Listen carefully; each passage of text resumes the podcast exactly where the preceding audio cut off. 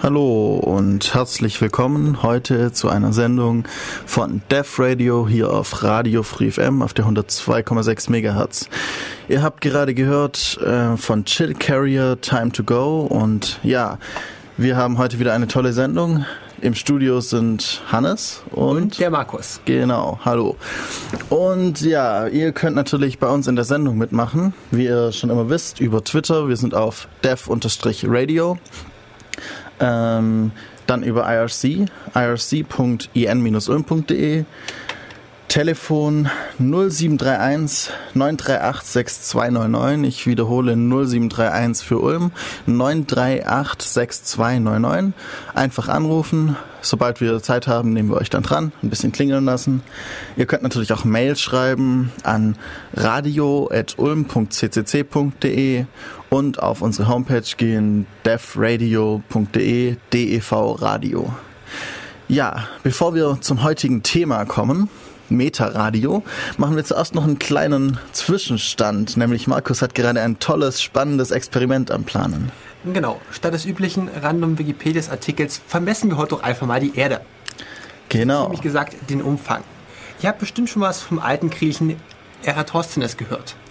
Wofür kennst du Eratosthenes? Eratosthenes kennen Informatiker vermutlich vor allem vom Sieb des Eratosthenes, nämlich diesem tollen Mechanismus, Algorithmus, um Primzahlen zu finden. Aber bestimmt hat jeder schon mal von diesem Experiment gehört, wie man die Erde vermessen kann. Aber ja, erzähl es einfach nochmal. Ein bisschen besprechen. Ähm, Eratosthenes war ein alter Grieche, der ca. 300 vor Christus die Bibliothek von Alexandria geleitet hat. Das ist auf der nördlichen Halbkugel. Und er hatte ein Gerücht gehört, dass zum Tag der Sommersonnenwende, der übrigens nicht mal zwei Wochen zurückliegt, dass es einen Brunnen in einer Stadt namens Sien im heutigen Aswan geben soll, in dem die Sonne genau senkrecht reinscheint. Und an jedem anderen Tag des Jahres soll der Brunnen einen Schatten werfen. Nun, Was sagt uns das, dass der Schatten, also keinen Schatten hat an diesem Tag? Dass die Sonne so ziemlich genau 90 Grad über dem Horizont steht. Also senkrecht über dem Punkt. Das ist etwas, das man bei uns nicht kennt, weil wir die Sonne irgendwie immer so schräg am Himmel sehen und nie genau senkrecht nach oben schauen müssen. Genau. Wir haben ja, äh, da wir überhalb, oberhalb des äh, Circle of Capricorn und Circle of Cancer irgendwie sind diese zwei Kreise. Ich weiß es nur auf Englisch, weil ich hatte damals bilingual Erdkunde. ähm, Kreis, nördlicher und südlicher Wendekreis heißen sie, glaube ich, auf Deutsch. Das sind die Kreise, an denen die Sonne noch höchstens senkrecht steht. Genau über das Jahr verteilt. Die Sonne bewegt sich ja immer, weil die Erde schräg steht und sich um die Sonne rumdreht. Von der Sonne aus verändert sich dann der Stand der senkrechten Sonne zwischen den zwei Wendekreisen. Und jetzt kommt die coole Frage, wofür brauchen wir das? Wenn wir mal bei uns zum Tag der Sommersonnenwende an den Himmel schauen, dann steht die Sonne wie immer irgendwie ein bisschen steiler als flach über dem Horizont. Genau. Und dabei werfen Objekte einen Schatten. Ja den könnte man zur Mittagszeit ausmessen, wie lang der ist. Und wenn man weiß, wie hoch das Objekt ist, dann weiß man, in welchem Winkel die Sonne steht. Ja. Mit dem Horizont. Dann haben wir den Winkel, wie die Sonne jetzt zu unserem Punkt steht. Wenn man sich jetzt mal einen Kreis aufzeichnet und dazu von einer, hm, wie, wie, wie beschreibe ich das am besten? Wenn man die Sonne als ein großes Objekt annimmt, das parallele Strahlen auf die Erde wirft. Dann gibt es an einer Stelle des Kreises, dass die Strahlen senkrecht auf die Kreisoberfläche auftreten. Mhm. Und an jeder anderen Stelle werden sie, werden sie in einem gewissen Winkel auftreffen.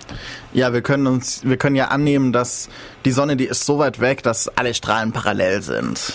Der Vereinfachung halber. Ja, das äh, stimmt ungefähr. Das macht man bei ganz vielen Physikobjekten einfach mal sagen, das kommt parallel, das passt schon. Äh, und dann ähm, ja, nehmt euch ein, einen Ball und leuchtet mit der Taschenlampe drauf. Das ist vielleicht ein guter Vergleich. Dann sind alle Strahlen parallel und der Ball ist eben an der einen Stelle wird senkrecht geleuchtet und wenn ihr jetzt auf der Oberfläche irgendwie in eine Richtung gehen würdet, würden die Strahlen immer weiter von links oder rechts oder oben oder unten kommen. Mhm. So, wie hat das jetzt Eratosthenes denn weitergemacht? Er hat also zum Tag der, der Sommersonnenwende bei sich den Schatten vermessen und hat dann einen Boten ausgeschickt, um die Entfernung der Stadt Alexandria zu Sien zu messen. Das sind so Pi mal Daumen 900 Kilometer gewesen. Und er hat aufgrund des Sonnenwinkels ausgerechnet, dass es circa ein Fünfzigstel des Erdradiuses entsprechen muss. Okay. Das war seine Überlegung. Also wenn jetzt 900 Kilometer ein Fünfzigstel des Erdradiuses sind, Dann kann man auf den gesamten Erdradius schließen. ja. Was heute etwas schwer ist nach, nach, nachzuvollziehen aus unserer Sicht, sind die Längenheiten, die er damals verwendet hat. Die lassen sich nicht allzu präzise umrechnen. Sowas wie ähm, Das drei Stadion. Schritt. Ah, das Stadion. Und Okay. ein Stadion sind irgendwas zwischen 150 und 200 Meter. Ja, das ist. Wir haben ja auch noch nicht so arg lange wirklich standardisierte Einheiten. Also man hat dann halt mal irgendwie so so ein Stein, der wird ungefähr so und so viel wiegen gesagt und dann äh, irgendwann ist man drauf gekommen, ein Kilo zu definieren oder sowas in der Art. Aber ja, das war bis vor einer Weile immer noch ein großes Problem. Die königliche Elle war eine gute Idee, bis der alte König starb. Genau, weil dann weiß niemand mehr, wie lang die Elle ist. Und um jetzt von den Maßeinheiten wegzukommen, ich habe vor, dieses Ex Experiment nachzuvollziehen. Die Sommersonnenwende ist noch nicht allzu stark vorbei. Ich habe einen Freund von mir in Kiel angehauen, dass er für mich einen Messpunkt setzen soll mit Datum und Uhrzeit. Denn damit kann ich mögliche Fehler rausrechnen. Ich selbst werde einen Messpunkt in München setzen. Und dann, Dann müsste ich die, Entfern die Nord-Süd-Entfernung zwischen München und Kiel bestimmen können. Was ich nicht betrachten kann, ist die Ost-West-Entfernung. Denn diese wird vom Sonnenwinkel nicht beeinflusst. Ja, weil die Nord-Süd-Achse gedreht ist und nicht die. Also, ja, oder so ähnlich. Wir stellen fest, dass sich Geometrie schlecht fürs Radio eignet. Ja, schrecklich. Aber ähm, ich hoffe, ihr habt es alle verstanden, sonst sucht einfach mal nach dem Experiment. Ähm, nur hast du jetzt das Problem, dass das nicht senkrecht stehen wird in Kiel oder in München.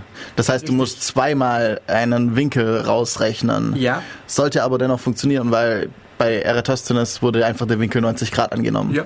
Ich habe weiterhin das Problem, dass die Sommersonnenwende bereits vorbei ist und ich damit einen gewissen Messfehler einkalkulieren müsste, den man theoretisch mit Hilfe einer Geometrieaufgabe wieder rausrechnen kann. Oder halt vielleicht auch mehreren Messpunkten. Zwei an, an zwei unterschiedlichen Tagen oder sowas. Also, wenn ihr einen Messpunkt für mich setzen wollt, dann doch bitte mal ein senkrechtes Objekt, die Länge des Schattens, Länge des Objektes, Tag der Messung und die Uhrzeit. Und Ort. Und ich Am besten die Ort. Geolokation per GPS auf Und- drei Meter genau. und ich werde das dann mal verrechnen. Genau.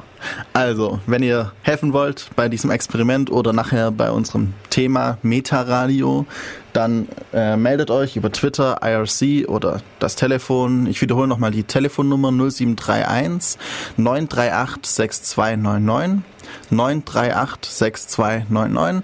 Und wir machen jetzt erstmal wieder ein bisschen Musik und kommen dann nachher zu unserem Hauptthema für die heutige Sendung, nämlich Meta-Radio. Jetzt müssen wir noch kurz eins vorspulen. Genau. Und dann ab geht's.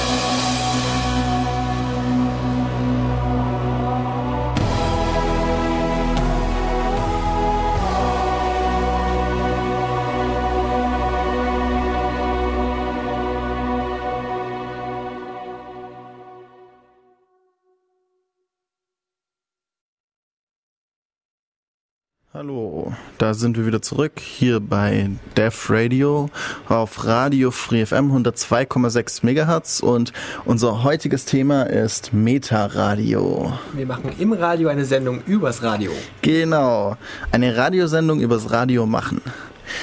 Ja, was, was machen wir denn heute so alles? Wie sprechen wir über das Radio? Zuerst mal wollen wir eine kurze Definition abgeben. Was ist denn überhaupt Radio? Dann natürlich für alle Interessierten, wie kommt man zum Radio? Wie kriegt man es hin, hier für ganz viele Leute Live-Sendungen zu machen? Und danach dann noch ein bisschen wissen, wenn ihr dann eure Radiosendung habt, was müsst ihr so beachten. Das könnt ihr natürlich auch anwenden, größtenteils für Podcasts oder ähnliches. Die sind ja radioverwandt, wenn man das so sagen will. Ja, fangen wir an mit, was ist Radio? Der Begriff des Rundfunkes. Hörfunk, Hörfunk. Rundfunk ist alles, was irgendwie rundfunkt. Also eigentlich auch Fernsehen. Aber Hörfunk ist eben speziell nur Radio, würde ich jetzt mal Gut, so dann sagen. Dann fange ich direkt an mit der nächsten Klugscheißerei. Wir gehen erstmal auf, auf den Begriff Funk ein, der von der Funkenstrecke kommt, dass man Daten über die Luft übertragen kann. Ja, genau, hat damals der Herz und so gemacht. Irgendwie Hertz hat es erfunden, deswegen heißt auch jede Frequenz Hertz, weil eben der tolle Physiker oder so das eben erfunden hat. Und ja. zuerst hat man nur Morsezeichen übertragen, nach einer Weile konnte man dann Radio machen, also Stimme übertragen über Frequenzen. Und ja, dann ab 1923 gab es deutschlandweit regelmäßig Radio. Also Wobei man da den Sinn der Propaganda sehen könnte. Der dann natürlich auch nicht nur Information, wie es heute vor allem ist, auch, sondern wirklich auch Propaganda. Radio hat bestimmt auch dazu beigetragen, dass äh, Hitler so gut aufsteigen konnte und sowas, weil einfach jeder ein Radiogerät hatte und dann später auch Fernsehen. Äh, ja, das hilft einfach. Radio ist an sich das Medium, das jeder irgendwie hat, oder nicht? Oder zumindest mal hat in seiner Kindheit. Ja, auf jeden nicht Fall. Nicht ganz so sicher. Das, das wird inzwischen vermutlich gerade ein bisschen weggehen hin zu dem einfach, man hat halt Internet. Aber also in meiner Kindheit auf jeden Fall, man hatte halt Radio. Zeitung auch, aber irgendwie jeder hat Radio. Wo ich heute aktuell die größte Verbreitung von Radio sehe, das ist immer noch im Auto, Verkehrsmeldungen. Ja, genau. Verkehrsmeldungen oder auch andere Informationsmeldungen bei irgendwelchen Stromausfällen oder ähnlichem sind Radios verpflichtet, äh, Informationen über den aktuellen Stand des Stromausfalls zu geben. Und die haben eben dieses Informations, diese Informationsverpflichtung und haben deswegen auch Aggregate, um eben wenigstens zur vollen Stunde immer senden zu können. Wir sollten nachher mal auf unsere Verpflichtungen eingehen, hier bei FreeFM. Ja, aber zuerst mal äh, noch ein bisschen ja, also Radio ist eine Übertragung, ein, ja, wir, wir reden, senden Musik über irgendwelche Funkwellen. Innerhalb des Radios gibt es natürlich ganz viele verschiedene Möglichkeiten, was man denn senden kann, wie man senden kann. Dazu kommen wir später bei den Formaten und wie man Sendungen aufbaut, was für Sendungsarten es gibt. Und wir machen jetzt zuerst mal weiter, nämlich wie kommt man zum Radio? Wie bist du denn zum Radio gekommen? Naja, man hat mich da halt mal mitgeschleppt und dann fand ich es ganz cool und dann habe ich halt mal so ein paar Workshops gemacht und dann war ich dabei. Ah. Aber äh, wenn ihr jetzt hier sitzt vor dem Radio und denkt, ihr möchtet unbedingt ins Radio, was, was muss man dann tun? Also Wieso wollt ihr denn eigentlich ins Radio? Wäre vielleicht die erste Frage. Also, das mit dem Müssen, das könnte schon einfacher sein, weil ich weiß, dass die meisten kommerziellen Radiosender Praktikanten annehmen. Genau. Praktikanten auf jeden Fall ist eine Möglichkeit. Ähm, vor allem, wenn ihr auf jeden Fall später auch in eben wirklich mit dem Radio machen euer Geld verdienen wollt, ist ein Praktikum bestimmt sicher sinnvoll. Wenn ihr einfach nur sagt, ihr wollt zum Spaß irgendwie eine Sendung machen, weil ihr was zu sagen habt, irgendwie die tolle Musiksendung machen wollt mit dieser speziellen Musik, die sonst niemand kennt, aber alle kennen müssen, euer tolles Hobby vorstellen wollt, dann eignen sich eher Bürgerradios, freie Radios, wie gerade Radio Free FM. Dann einigen sich aber auch die Formate und Sendungen einiger Radiosender, die sich darauf spezialisiert haben, sowas vorzutragen. Ja, aber dann meistens nur eine Sendung. und nicht eine Reihe von Sendungen, Wenn einen festen Sendeplatz. Wenn man ein Konzept hat, wie man die anderen Sendungen füllen möchte, kann man auch eine Reihe von Sendungen veranstalten. Bestimmt. Also, ihr müsstet euch, wenn ihr zum Radio gehen wollt, erstmal darüber klar werden, wieso wollt ihr denn zum Radio? Was wollt ihr tun? Ihr habt irgendetwas zu sagen, irgendwas zu spielen und das müsst ihr euch eben, ja, ihr müsst wissen, was ihr tun wollt. Dafür musste Def Radio in der, Vergangenheit, in der Vergangenheit auch mal ein Konzept vorlegen. Ich glaube, wir hießen damals noch, noch Lauschangriff. Ich glaube, dass das Konzept für Def Radio ist aus dem von Lauschangriff hervorgegangen, ja. Das ist noch damals vor Jahrzehnten, kann man schon sagen. Und unser, offiz unser offizielles Konzept war gewesen, bevor es sowas wie Internet noch massiv gab, dass man Informationen aus der Computerwelt aktuell verbreiten wollte. Damals wöchentlich. Genau. Zum Beispiel so Dinge wie Heise vorlesen. Wenn sie, das hört sich jetzt blöd an, aber wenn niemand oder fast niemand Internet hat, dann und jemand hat Internet und macht dann eine Sendung mit dem Wissen, das er im Internet findet, dann ist das sehr informativ, ja. Ja. Äh, ja. Ich würde sagen, wir machen noch mal ein Lied Musik. Gerade das nächste. Nein, das war schon. Ach egal. Ähm, und ja, dann hören wir uns wieder. Bis gleich. Project Wildfire. Bun Bun's ticket up and out of here. Project Wildfire was the code name for a prototype craft that theoretically could break the big one, could break the speed limit of the universe, the light barrier. And it worked.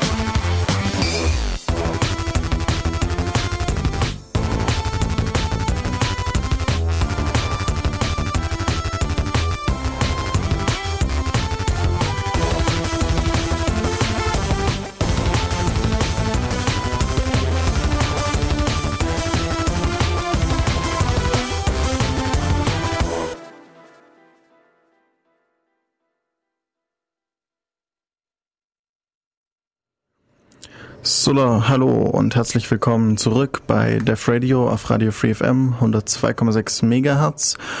Und ja, wir sind weiter beim Thema Meta-Radio. Wir hatten jetzt schon darüber gesprochen, was Radio eigentlich ist und so ein bisschen, was man sich überlegen muss, wenn man zum Radio kommen will. Ob man nur zum Spaß eine Sendung machen will oder ob man eben professionell Moderator werden will. Und ja, wir sprechen jetzt zuerst mal ein bisschen darüber, wie man dann bei freien Radios, bei Bürgerradios, insbesondere bei Radio Free FM zu einer Radiosendung kommt. Wenn man hier eine Sendung haben möchte, dann muss man sich dem Programmrat vorstellen und man sollte ein Konzept vorlegen, wie man vorhat, die Sendung am Laufen zu halten und welche Inhalte man regelmäßig produzieren möchte. Genau. Also man, man sollte nicht nur einfach hingehen, ja, ich habe da dieses tolle Thema, äh, ich kann da eine Stunde drüber reden, ich möchte mal einen Sendeplatz. Dafür gibt es auch Formate, dazu kommen wir später wieder.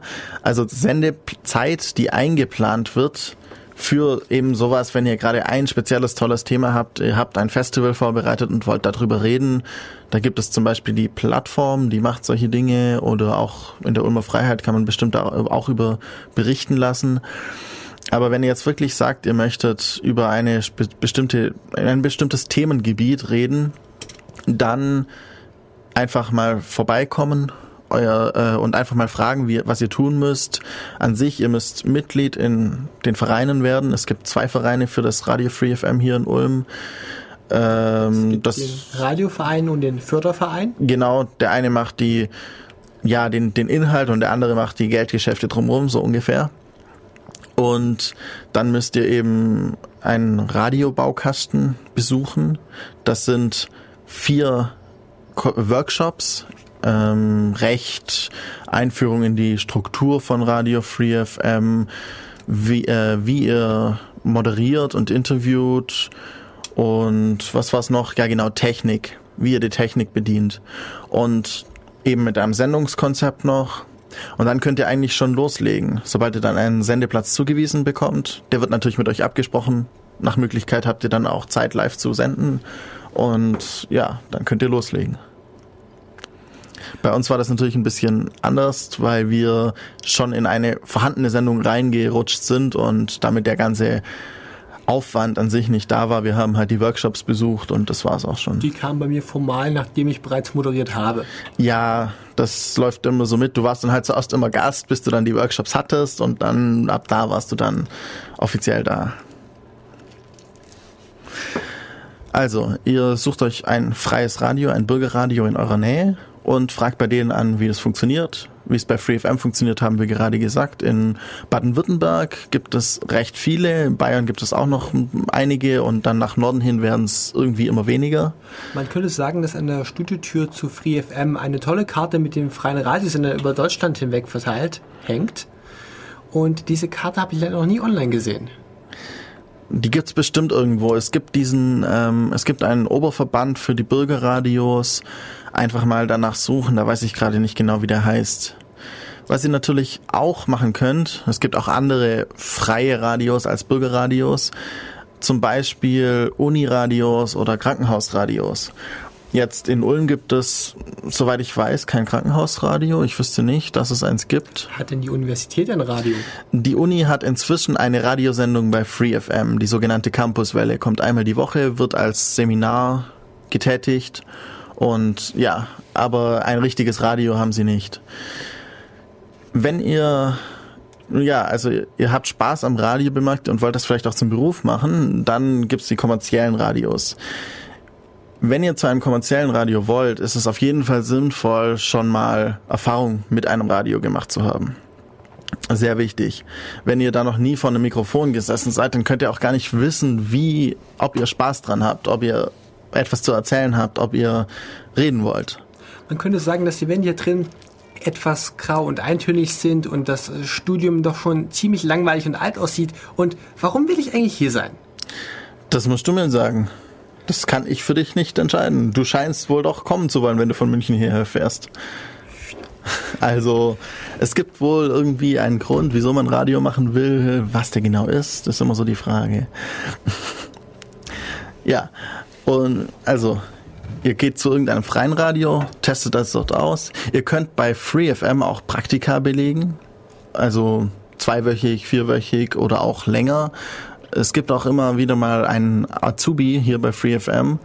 Was der genau aus, als Ausbildung hat, weiß ich gerade gar nicht genau. Ich, ich kenne den Titel auch nicht. Irgendwie Medien, Kaufmann, keine Ahnung, bestimmt irgendwie sowas in der Richtung. Ich sehe immer nur seine Kompetenzen, die sich zwischen Audioschnitt und Technik so ziemlich in allen niederschlagen. Ja. Okay, das heißt, ihr habt mal Radioluft geschnuppert. Jetzt, wie kommt ihr dann zu einem richtigen Radio? Also nicht, dass unser Radio jetzt kein richtiges Radio wäre, aber zu einem, bei dem ihr dann auch Geld verdienen könnt. Was kann man dazu sagen? Mir fällt spontan die Richtung des Journalismus ein. Genau.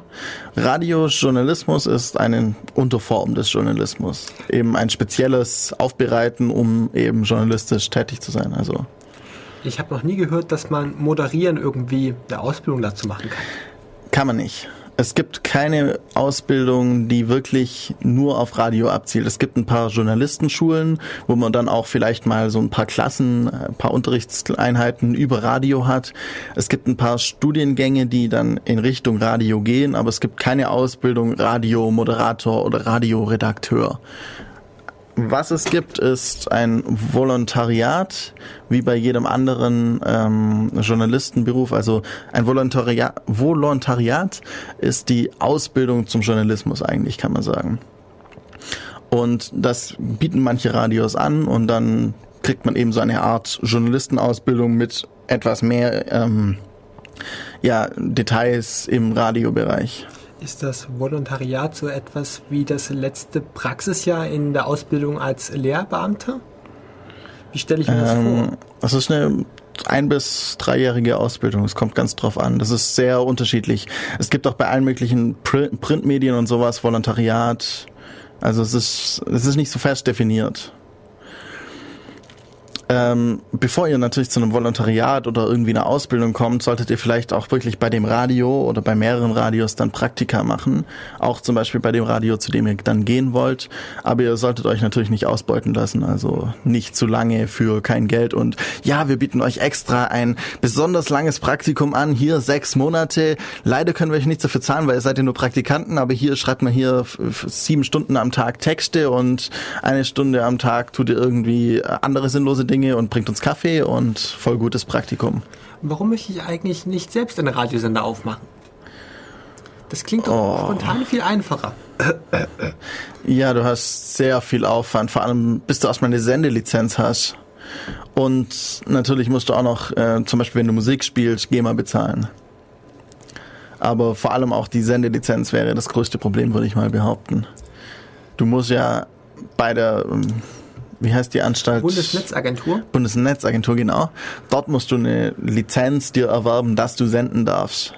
Weil nicht jeder darf einfach so senden. Das Größte, was man senden darf, sind diese kleinen MP3-Radiosender, die es inzwischen gibt. Die sind inzwischen auch in Deutschland erlaubt seit ein paar Jahren. Und das ist die höchste Sendeleistung, die man im Radiofrequenzbereich senden darf. So ein paar, paar, paar Meter. Weiter sendet das nicht. Das reicht für. Piratenradio. ja, genau. Ähm, Piratenradio ist vielleicht auch so ein Stichpunkt. Das ist, wir fahren mit dem Auto durch die Straße, haben dort ein Mikrofon drin, reden über irgendwas, haben eine kleine Antenne im, Radio, im Auto und fahren durch die Städte, durch die Straßen und senden halt mal auf möglichst vielen Frequenzen. Und die Leute, die gerade Radio hören, hören dann plötzlich uns. Aber warum sollten Piraten denn früher mal Radio gemacht haben? Da ist doch niemand auf See, der es hören könnte. Das ist auch eher Piraten im Sinne von halt ähm, Dieben und Verbrechern und böse Leute gedacht. Obwohl Piraten ja an sich nicht unbedingt immer böse sind. Aber man stiehlt den Sendeplatz sozusagen. Man raubt einem den Sendeplatz. Ja. Ähm, wenn ihr ein Volontariat gemacht habt oder irgendwie halt äh, bei einem Radio seid, dann könnt ihr dort, gibt's verschiedene Möglichkeiten, dort wirklich zu arbeiten. Zum Beispiel als freie Mitarbeiter. Kennt ihr vielleicht auch, wenn ihr mal bei einer Zeitung irgendwo was gemacht habt. Es gibt ein paar Leute, die schreiben ab und zu mal einen Artikel, bekommen dafür irgendwie ihre 50 oder 100 Euro, wenn der Artikel gut ist und das war's. Sie haben ein freies Arbeitsverhältnis, äh, sie bekommen einen Auftrag und schreiben dann drüber. Oder sie schreiben selber und schicken ein und bekommen eventuell Geld. wenn ihr irgendwann halt eine Weile lang vielleicht auch freier Mitarbeiter wart, kann es auch sein, dass, ihr, dass das Radio auf euch zukommt und sagt, ja, hier, äh, wir möchten euch gerne anstellen, wir möchten dich jetzt anstellen, weil du machst so tolle äh, Artikel. Da gibt's verschiedene Möglichkeiten, wie was ihr beim Radio arbeiten könnt. Was, was fällt dir gerade so ein? Wir hätten den Redakteur. Genau. Was tut der Redakteur? Er dient dazu, Informationen aufzubereiten. Genau. Also das ist der, der die Texte schreibt. Und die Informationen zusammenstückelt und irgendwie sinnvoll in die Sendung reinpackt. Wir brauchen auch noch Leute, die Interviews führen. Das sind auch Redakteure. Würde ich mal, ja, die machen meistens auch die Interviews. Die sind dann irgendwo unterwegs mit ihrem kleinen Mikro und nehmen Gespräche auf. Die werden dann zusammengeschnitten, teilweise vom Redakteur, teilweise vielleicht nochmal von jemand anders. Du brauchst noch Leute, die die Technik betreuen. Genau. Die Technikleute, die das ganze Studio am Laufen halten. Die den Schallplattenspieler entstauben. Ja.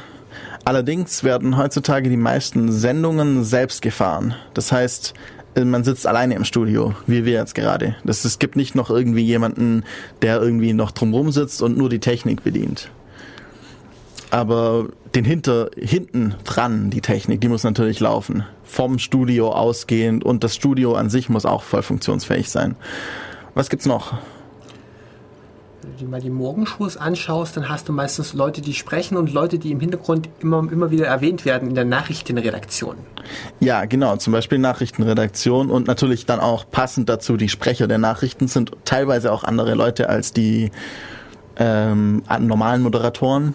Da kann man direkt mal einwerfen, das macht sich einfacher, wenn man einen Text vorgeschrieben bekommt, als wenn man ihn aus dem Stegreif neu erfinden muss. Ja, kommt drauf an. Es hört sich schöner an, wenn man ihn selbst erfindet, weil man dann mehr spricht und nicht mehr vorliest. Manche Leute können das sehr gut und lesen Texte einfach so schön vor, ohne dass man, dass es auffällt, dass sie vorlesen.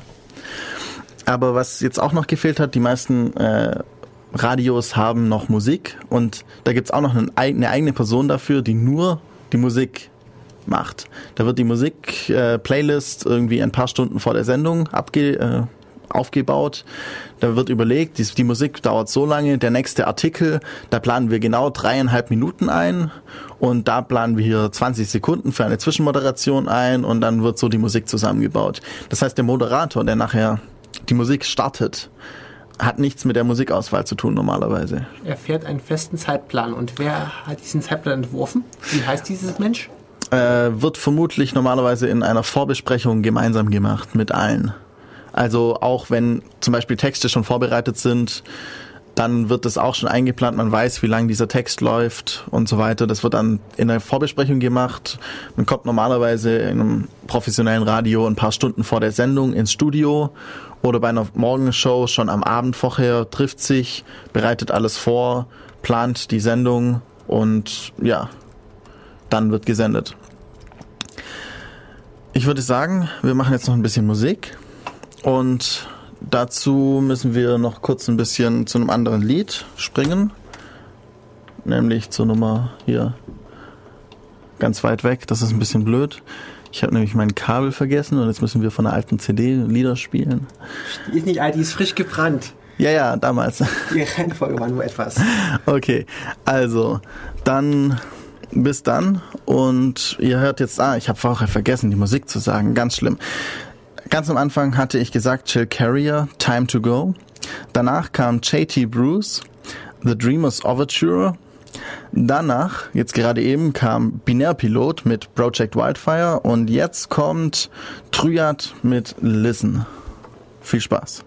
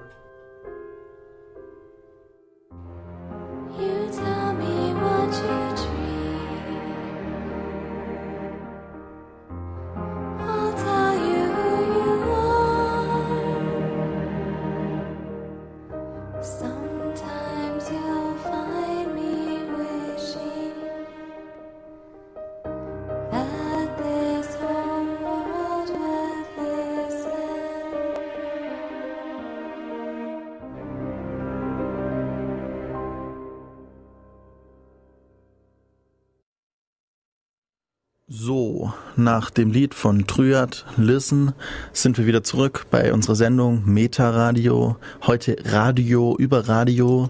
Wir hatten schon ganz am Anfang, was Radio ist, dann wieso wollt ihr denn zum Radio? Und dann natürlich, was, wie kommt man zu Radio, zum Bürgerradio und später auch zu kommerziellen Radios. Jetzt kommen wir zu dem, was das Radio eigentlich ausmacht, nämlich Sendungen machen. Wie machen wir denn unsere Sendung? Ja, wir machen sie live. Das ist schon mal der erste große mögliche Unterschied zwischen verschiedenen Sendungen. Und da gehört was dazu? Ich meine, so vorher, nachher, zwischendrin. Ja, wir treffen uns meistens, um etwas vorzubereiten. Manchmal sagen wir auch nur, ja, wir machen das Thema und äh, ja, ich komme dann kurz vorher und das passt schon. Es geht eigentlich auf der Mailingliste kurz vorher los mit, wir brauchen mal ganz dringend ein Thema.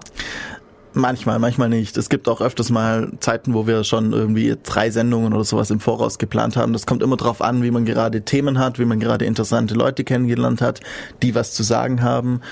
Und wir möchten eventuell noch Gäste eingeladen haben zuvor. genau, also wir bereiten die Sendung vor.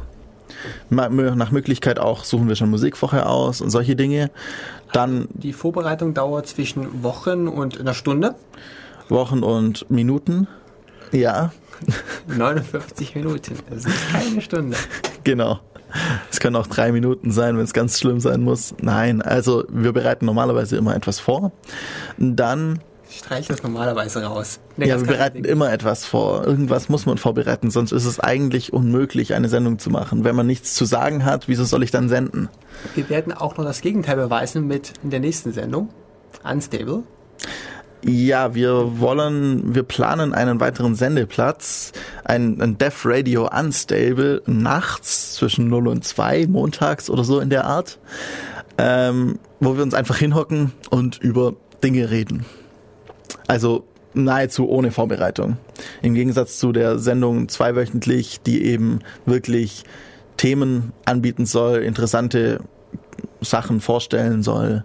Und eben Unstable wäre dann wirklich ein, ja, wir reden mal los. Da beides Live-Sendungen wären, was würde sie im Format voneinander unterscheiden?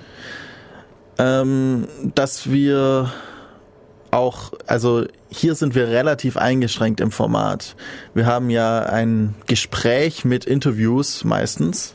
Entweder interviewen wir uns gegenseitig im Gespräch oder wir haben halt irgendwelche Experten, mit denen wir reden über ein spezielles Thema. Bei der Unstable-Version wäre es dann eher so, dass wir auch mal irgendwelche Sachen ausprobieren. Vielleicht mal eine Sendung, wo wir nur Musik spielen oder eine Sendung, wo wir Morsezeichen irgendwie eine Viertelstunde lang einen Text in Morsezeichen runterbeten lassen oder sonst irgendwas. Wir können da, also die Idee hinter der Unstable-Sendung wäre dann, dass wir wirklich tun können, was wir wollen und eben, ja, was? Nein, kein Def Radio Express. Äh, das kam gerade über den Chat rein. Es soll kein Def Radio Express werden. Express ist ja ein wirklich ein, als Podcast gedacht. Ähm, war früher mal um einiges kürzer gedacht, aber jetzt ist er sehr viel länger als Chaos Radio. Ähm, ja, wir wollen wirklich ein Unstable, das eine Radiosendung ist, kein Podcast, aber etwas anders. Wir haben trotzdem ein qualitatives Vorbild, für das wir Werbung machen können. Tim Brittlaff mit seiner Sendung Chaos Radio Express. mit seinem Podcast. Das ist keine Sendung. Ganz wichtig. Äh, die, die, wie man eine Sendung vorbereitet, wir, wir driften öfters mal Richtung Podcast ab, aber eigentlich sind wir halt eine, eine Radiosendung. Ähm, aber wir hatten gerade Formate angesprochen. Ich bin eigentlich der Meinung, dass wir ein Podcast sind, der zufällig live gesendet wird. Dann würden wir keine Musik spielen.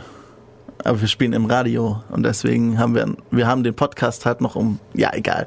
Das sind jetzt Feinheiten, die nicht so ganz wichtig sind, würde ich mal behaupten. Also wir hatten jetzt unsere Live-Sendung als ein mögliches Format. Mhm. Wir hatten noch das Interview erwähnt. Genau, also ein Format wäre auch ein Interview, ähm, beziehungsweise dann halt, das ist so ein, ein Teilformat in einer größeren Sendung. Wir haben irgendwie eine Musiksendung als mögliches Format, ein, ein Gespräch, was wir jetzt haben, eine irgendwie eine Informationsveranstaltung, ein Nachrichtensendung. Ja, eine, eine, eine Stunde lang Nachrichten ist auch ein spezielles Format.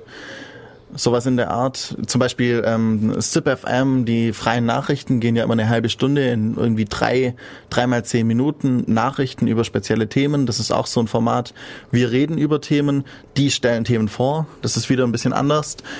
Ähm, auch so Formate sind so Magazinsendungen wie Morning Show oder sowas, wo halt irgendwas getan wird, nebenher Musik gespielt wird. Man hat so ein paar feste Punkte, irgendwie man spielt Musik, man zeigt, ähm, gibt die Nachrichten. Um Viertel nach irgendwas kommt dieser spezielle Gag mit den drei Leuten immer wieder, nur halt in Fortführungen oder sowas. Aber dann werden auch tagesaktuelle Themen angesprochen zwischendurch auch mal was nicht so ganz aktuelles, aber halt, das gerade zur Zeit in der Gesellschaft im Gespräch ist, solche Dinge. Das, da kann man eigentlich machen, was man will. Es gibt halt so ein paar grobe Formate. Wie würdest du einordnen, wenn zum Beispiel ein Buch vorgestellt wird? Gute Frage. Das ist auch so, würde man vermutlich auch eher in so einer Magazinsendung machen, wo man halt dann mal ein Buch vorstellt. Es gibt bestimmt auch Sendungen, die nur Bücher vorstellen. Ähm, Das ist dann auch so eine Informationssendung. Außer der Autor ist immer da. Dann wäre es wieder also ein Ein Interview oder ein Gespräch, je nachdem. Ein Interview und Gespräch unterscheiden sich eigentlich dadurch, dass man beim Gespräch einfach mal losredet und einen groben roten Faden hat und beim Interview, ich habe vier Fragen und die boxe ich durch. Ich weiß genau, ich will von dieser Frage zu dieser Frage zu dieser Frage und dann sind wir fertig. Wir wissen alles über das Thema, was wir jetzt aufbereiten wollen und ja, sind durch. Ein Gespräch ist etwas freier. Ja. Da denkt gerade jemand. Da hat gerade jemand den Faden verloren. Okay, ähm, ja, wir hatten die Formate. Wir haben gesagt, wir senden live mit V. Ähm, und Man schreibt es gerne mal wieder falsch.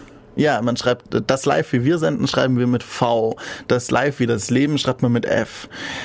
Man kann natürlich auch, gerade bei Radio Free FM ist das relativ oft so, dass Leute zu dem Sendepunkt, den sie bekommen haben, einfach nicht können. Weil sie irgendwie in die Schule gehen, arbeiten müssen, ähnliches. Das heißt, sie treffen sich irgendwann anders. Wir haben hier dafür ein zweites Studio und bereiten die Sendung vor, produzieren sie vor. Dazu, ja, du hast auch schon mal Sendungen vorbereitet. Was, was macht man da so? Man trifft sich in einer Gruppe, man hat die Utensilien, die man auch im Sendestudio hat, halt in einem abgetrennten Raum nochmal. Ja, Das ist bei, im Beispiel von FreeFM das ausgemusterte Zeug aus dem letzten Studio und kann dort halt mit Hilfe verschiedener Mittel seine Musik aufnehmen.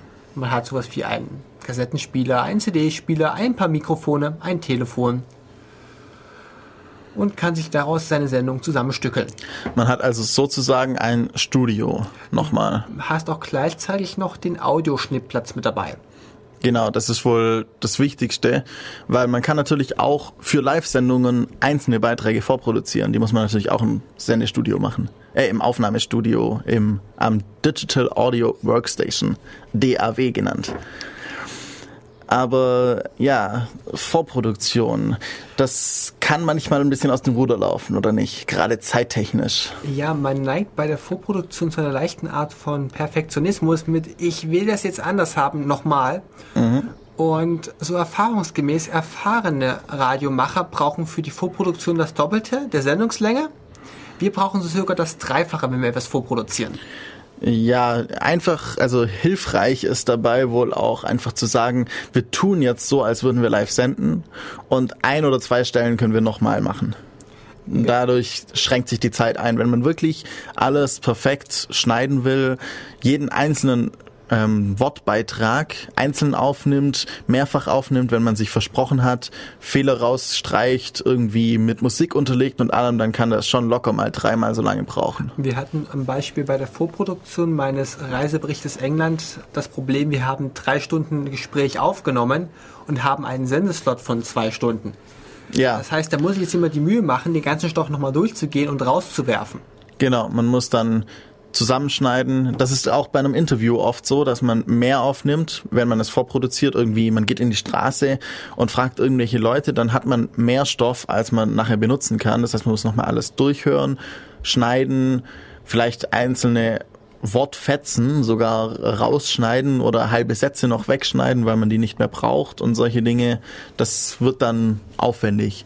Dafür gibt es teilweise dann eben in professionellen, kommerziellen Radios auch eben extra Leute, die das einfach machen und der Moderator hockt dann halt nur noch dran und spielt den Beitrag ab.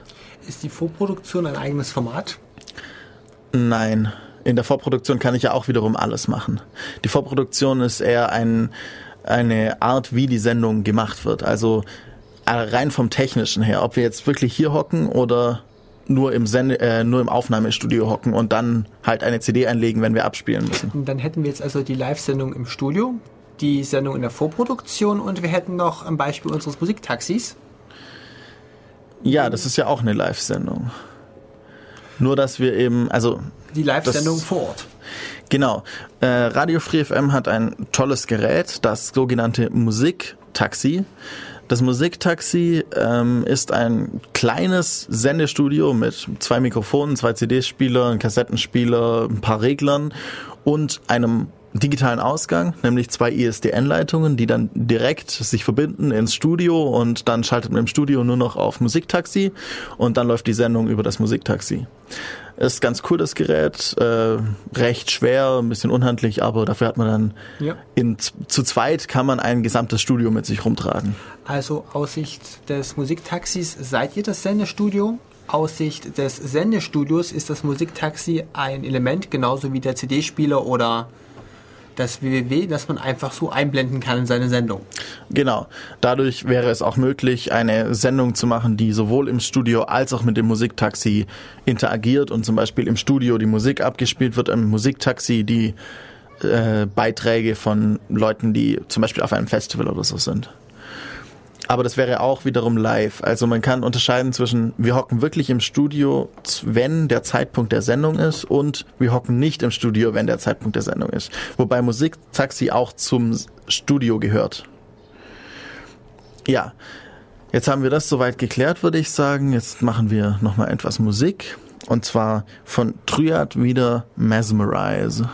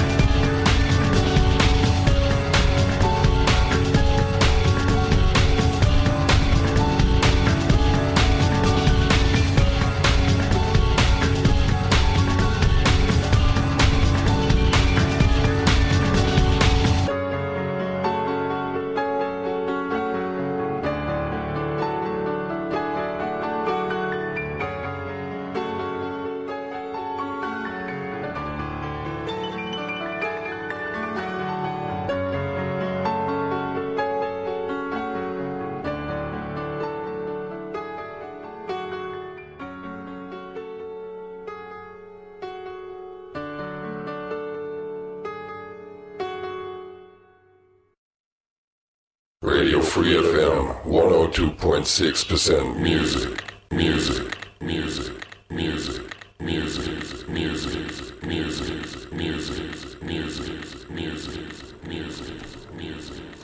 Musik, Musik, Musik. Hier auf Radio Free FM mit der Sendung Def Radio. Nach jetzt gerade Triad Mesmerize kommen wir weiter mit unserer Sendung über Radio, der Sendung Meta Radio.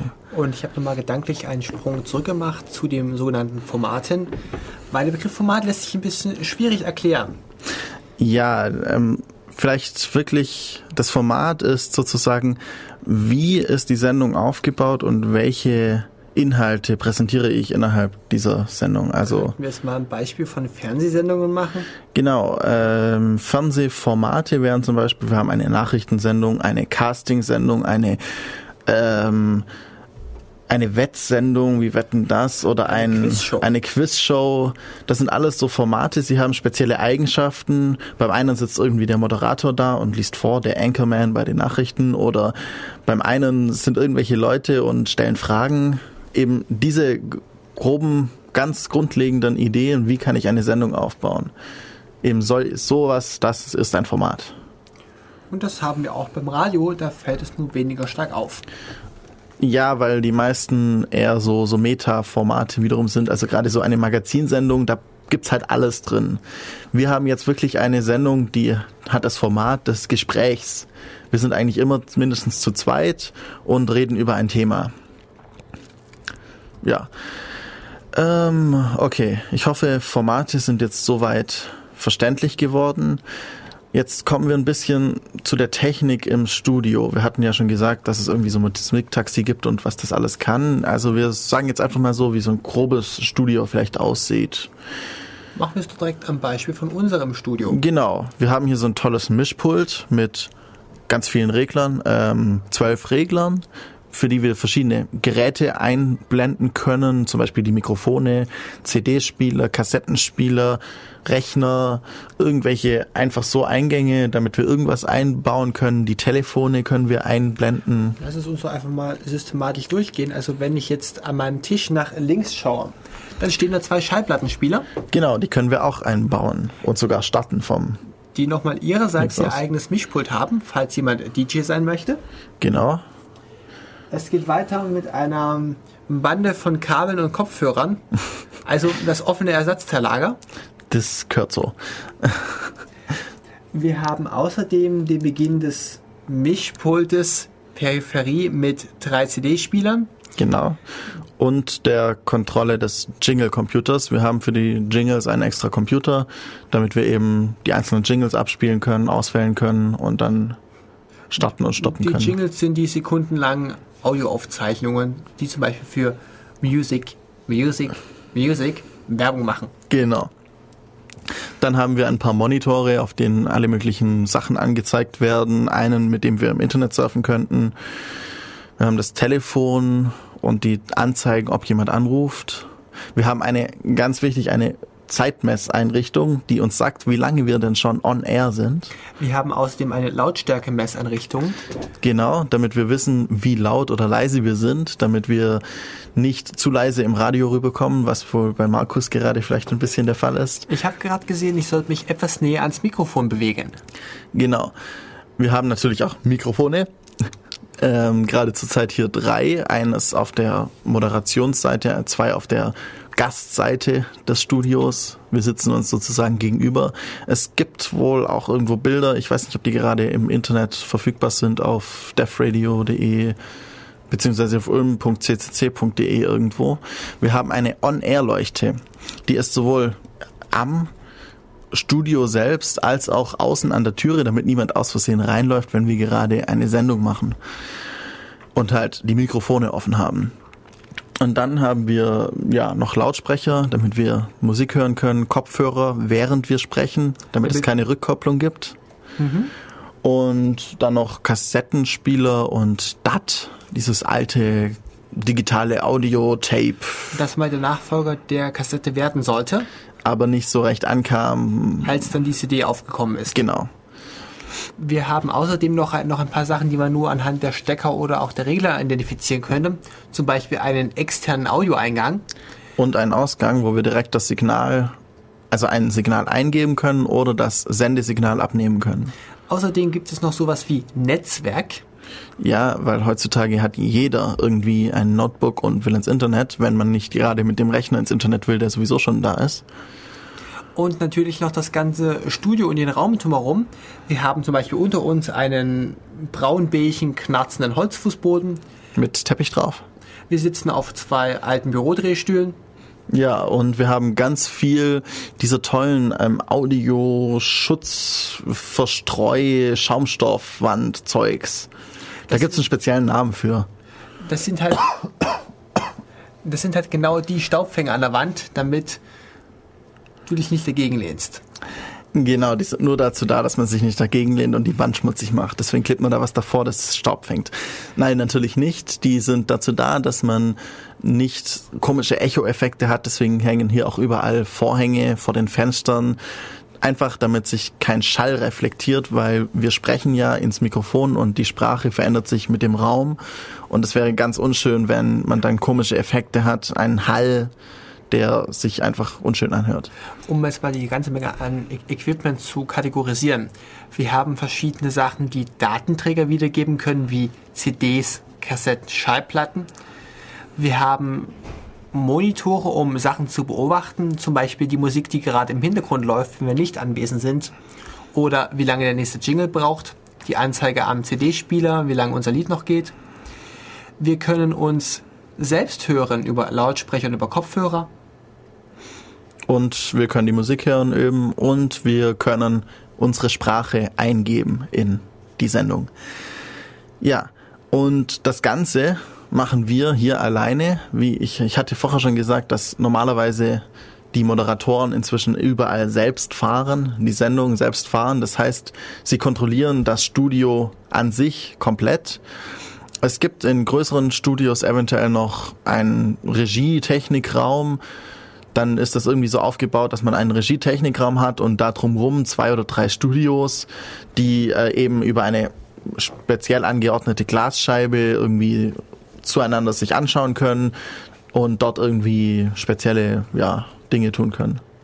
Zum Beispiel auch eventuell wird das Telefon angenommen oder so und dann erst zum Moderator weitergeleitet, dass der das eben nicht während der Sendung machen muss oder solche Dinge. Es könnte auch passieren, dass sich gerade die Firma Rohre Müller für eine Rechnungsstellung verwählt hat in seinem Kunden. Genau. Und dann kommen die plötzlich im Studio raus und dann sagt der Moderator, ja, hallo, was haben Sie denn zum Thema Radio zu sagen? Und Sie der sind sagt, live auf Sendung. Genau, und dann sagen die, äh, äh, äh, ja, sorry, verwählt. Das wäre etwas unschön. Es gibt auch noch ein paar Regeln, die wir dabei einzuhalten haben. Ja, Zum Beispiel, das persönliche Gespräch ist vertraulich. Und bevor wir jemanden auf Sendung nehmen, müssen wir ihm das klar machen. ja. Das müssen wir immer, also wir müssen sagen, sie müssen wissen, dass sie live auf Sendung sind, weil manche wollen das vielleicht nicht unbedingt. Das gilt auch für Interviews. Wenn wir jemanden aufzeichnen, dürfen wir es nicht heimlich machen. Genau, das wäre dann äh, Spionage an sich eigentlich. Also Spionage fällt unter das gleiche Gesetz, wie das fallen würde. Irgendwie unerlaubtes Aufnehmen, unerlaubtes Zeugs. Ich ja. mag jetzt nicht meine, mein Handy dafür ins Feuer halten, aber du müsstest im Rahmen einer Privatkopie eine Aufzeichnung machen dürfen. Du darfst sie nur nicht wiedergeben. Das ist genauso wie private Fotos, wo jemand anders drauf sein darf, wenn er auf jeden Fall nicht das Hauptmotiv ist. Du darfst nicht irgendwelche Leute einfach so fotografieren, weil du Spaß dran hast, aber wenn sie halt auf dem Bild drauf sind und du es nicht veröffentlichen willst, ist das vollkommen irrelevant. Sobald du es veröffentlichen willst, musst du ihre Rechte, also sie fragen, ob du darfst, weil sie Rechte an ihrem eigenen Bild haben oder an ihrer eigenen Sprache eben. Außer wiederum, sie sind Personen der Öffentlichkeit, zum Beispiel Politiker, darf man auf jeden Fall, während sie ihr Amt ausüben, immer fotografieren. Weil sie einfach, sie sind Personen der Öffentlichkeit. Sie, das gehört zu ihrem Job, dass sie in der Öffentlichkeit sind und dass Leute, Könnten wir jetzt beliebig ausdehnen mit Teleobjektiven und Promis, aber ich glaube, wir sollten Ja. an der Stelle einfach mal abwürgen. genau. Also, Technik, wir haben ein Mischpult, Eingabemöglichkeiten, Ausgabemöglichkeiten, Bildschirme und wir fahren die Sendung selbst. Das heißt, wenn es hier Probleme gibt, irgendwie ein Lied abzuspielen, dann ist das unsere eigene Schuld. Das solltet ihr auch wissen, wenn ihr zum Radio gehen wollt. Ihr müsst euch mit der Technik vertraut machen. Ist nicht schwer, aber ihr müsst es auf jeden Fall lernen. Das erinnert mich spontan an eine Geschichte, die Tobi mal erzählt hat. Es soll eine Radiomoderatorin in der Morgensendung morgens um vier gegeben haben, bei der war einfach das Abspielgerät ausgefallen. Ja, das ist natürlich sehr blöd. Große Radios haben natürlich mehrere Studios, dann kann man innerhalb von irgendwie vom anderen Studio aus schnell Musik einspielen und dann äh, ja den Schalter ganz umlegen und umziehen. Ja, die Moral von der Geschichte ist, es darf trotzdem nicht still sein auf der Leitung. Genau, man muss dann halt reden, so lange bis es funktioniert. Oder so lange, bis der Techniker endlich aufgestanden ist. Genau. Das ist etwas unschön dann, aber dann sieht man mal, wie gut man einfach so spontan reden kann. Ja, wir haben jetzt auch schon wieder eine ganze Weile geredet über die Technik und wie das alles hier aussieht. Wir machen jetzt nochmal Musik und zwar nach, nach äh, ja, das Lied äh, I See, auch von Triad. Wir spielen jetzt gerade ein bisschen Triad-Musik und danach kommen wir wieder zurück und reden etwas über Moderation. Wie spricht man im Radio?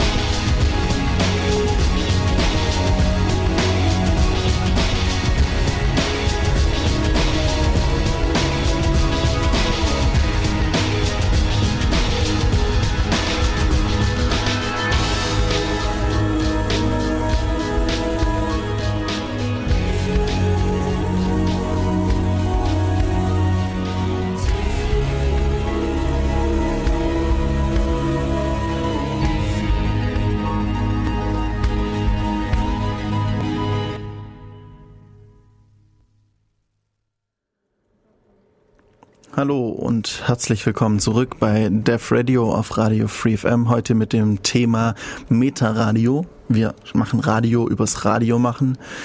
Jetzt haben wir so mehr oder weniger das gesamte Studio, die Vorbereitung und alles mal vorgestellt. Jetzt geht es darum, wie spricht man im Radio, wie moderiert man eine Sendung. Und das wichtigste Hilfsmittel, das wichtigste Stilmittel, die wichtigste Waffe, die ihr habt als Moderator, ist eure Stimme. Das heißt, ihr müsst sie trainieren. Dazu kommt vielleicht später noch ein bisschen, was man da für tolle Dinge tun kann. Und ihr müsst sie auch richtig einsetzen. Ihr müsst so dem Hörer Dinge vermitteln, dass er zuhören möchte.